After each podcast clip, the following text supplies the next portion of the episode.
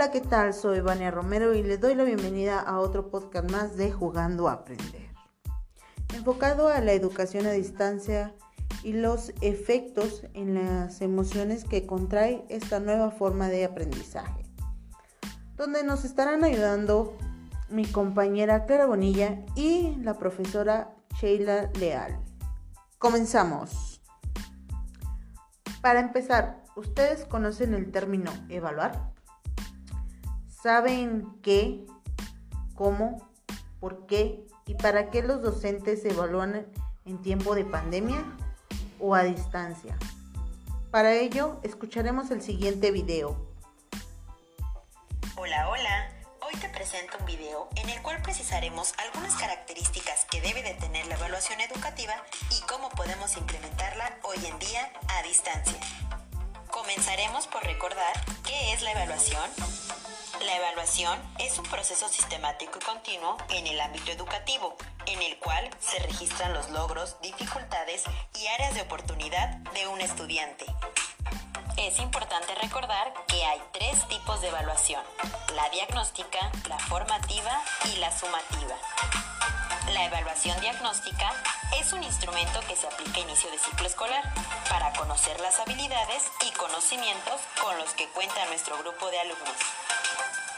Cuando se tiene el concentrado de esta información, el docente tiene los elementos necesarios para establecer de dónde va a partir en sus planeaciones subsecuentes.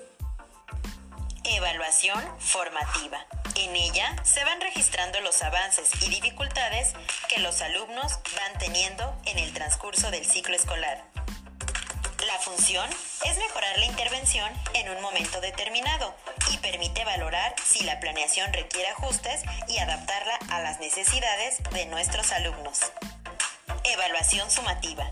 Promueve que se obtenga una evaluación global del grado de avance en el logro de los aprendizajes esperados de cada alumno. Toma en cuenta la sistematización de los resultados académicos de los alumnos, así como de los procesos, las estrategias y las actividades que utilizó el docente y le permitieron llegar a dichos resultados. Ahora, ¿por qué es importante evaluar? La evaluación nos permite fortalecer y consolidar los aprendizajes. Ella promueve en los docentes reflexión, toma de decisiones, transformación, análisis y compromiso. Además, permiten ver de manera objetiva al alumno, estando consciente que es un ser único con necesidades derivadas de sus características personales y de su contexto. ¿Qué instrumentos podemos utilizar para evaluar? Podemos utilizar diario de clase para alumnos y para la educadora, escala actitudinal, guía de observaciones, listas de cotejo, rúbricas, entrevistas y un registro anecdótico.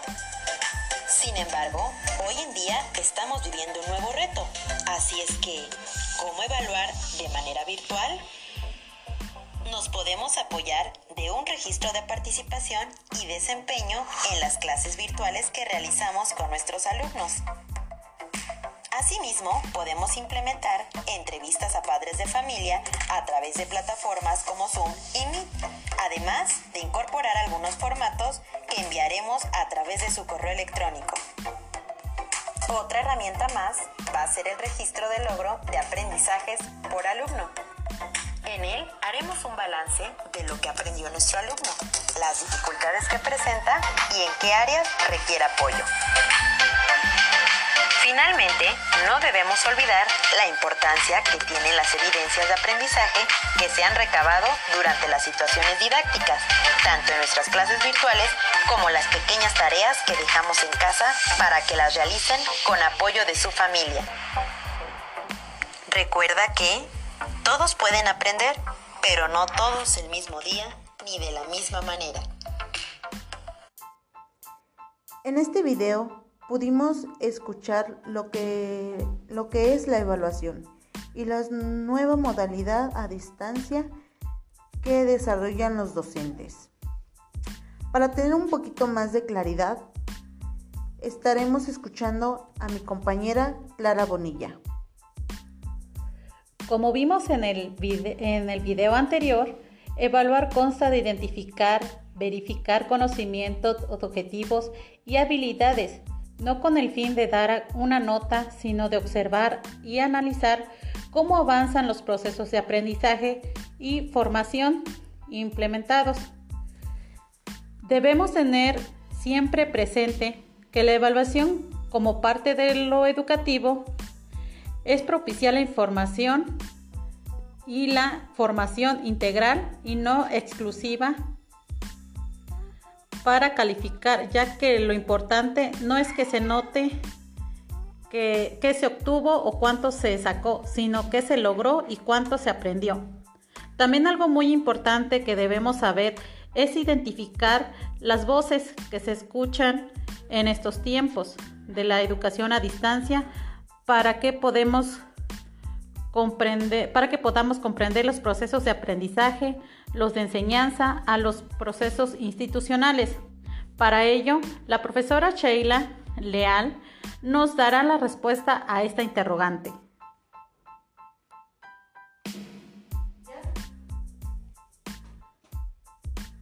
Eh, bueno, pues como primera instancia yo creo que a las personas que debemos escuchar es a los pequeños, eh, estar en constante comunicación con, los alumnos para saber cómo están emocionalmente. Eh, más que el proceso de, de, aprendizaje, es saber cómo se encuentran ellos emocionalmente en este momento, cómo están manejando la situación para que el proceso de aprendizaje se pueda dar, eh, ya que dependiendo de las emociones que ellos estén presentando, el proceso se, se podrá llevar. Como segunda instancia, pues tomar la, participación activa de los padres de familia, ya que ellos en estos momentos están este, trabajando con sus hijos, eh, se están dando cuenta de, la realidad que vivimos día a día con, con los pequeños, con los niños. Entonces muchos papás se están fijando en estos momentos que no era como ellos pensaban o que tal vez no era lo que ellos tenían planeado planteado.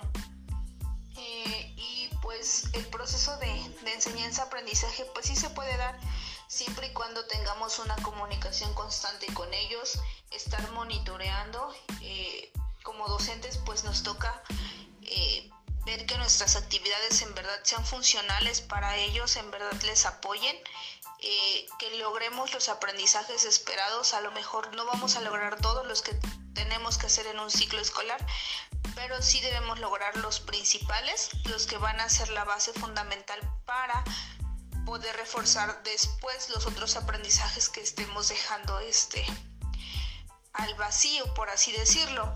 Eh, creo que esas son las, las voces que debemos escuchar.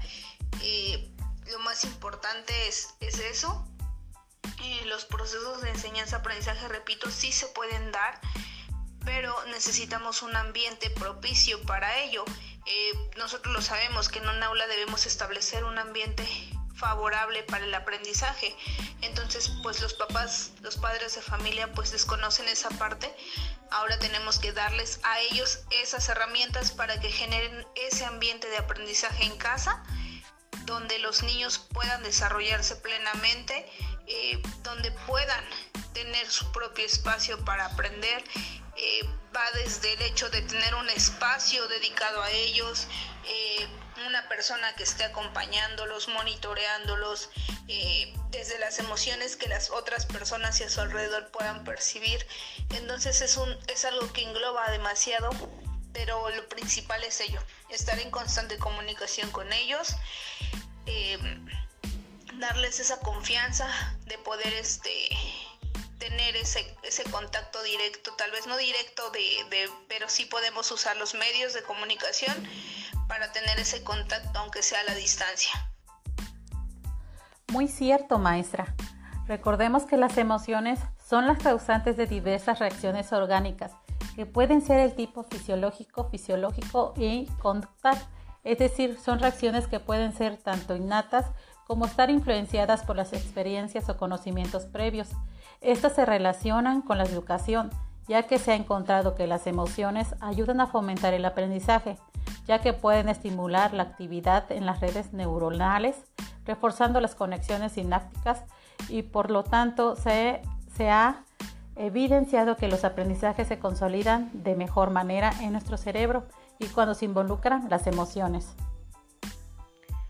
Sí, claro, también es cierto que las emociones las generan el pensamiento.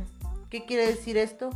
Que si, que si tú piensas bien, que si tu diálogo interno, si lo que tú dices es positivo, tú vas a tener buenas emociones. Respecto a ello, tendremos como resultado resultados favorables en el aprendizaje. Muy cierto, compañera. Pero este hablaremos este un poquito más de las emociones. Maestra, usted usted qué cree que suceda con las emociones cuando los estudiantes, padres y docentes escuchan el término de evaluación?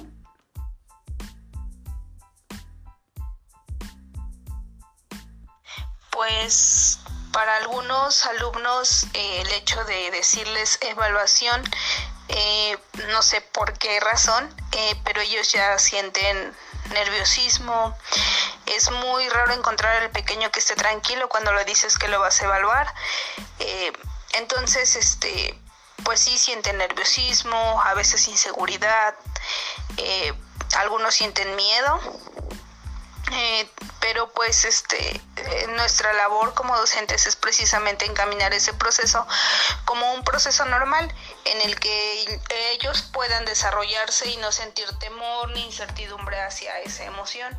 El mismo hecho los padres de familia, al estar ahorita ellos frente a sus trabajando con sus pequeños, pues en el caso particular en el mío, eh, yo les he dicho que ellos son parte de la, de la evaluación, hay una parte que se llama coevaluación, entonces ellos ahorita están evaluando a sus hijos, viendo las necesidades que ellos tienen, porque recordemos que evaluar es para dar valor, un valor hacia algo. Entonces los padres ahorita sí tienen la facultad de, hacerlo, pero ellos también sienten nerviosismo.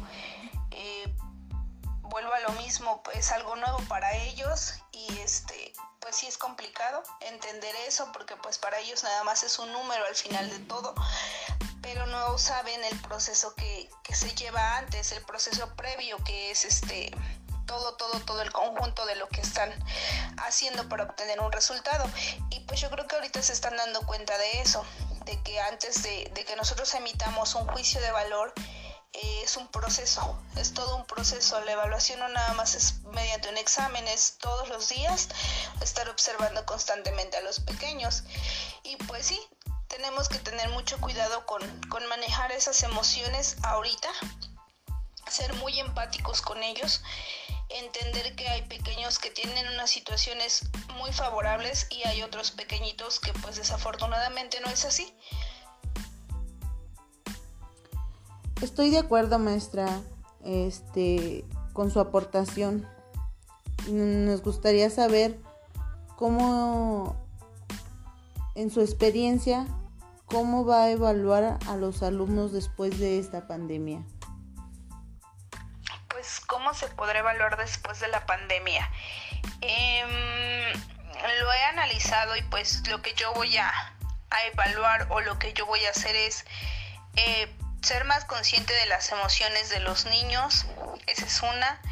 Eh, la siguiente, pues darnos cuenta que hay habilidades que deben desarrollar más que que tengan conocimientos, más que eso es que ellos sean hábiles para manejar algo, porque a veces pues solo lo dejamos en teoría, pero pues en la práctica los resultados no son los que esperamos.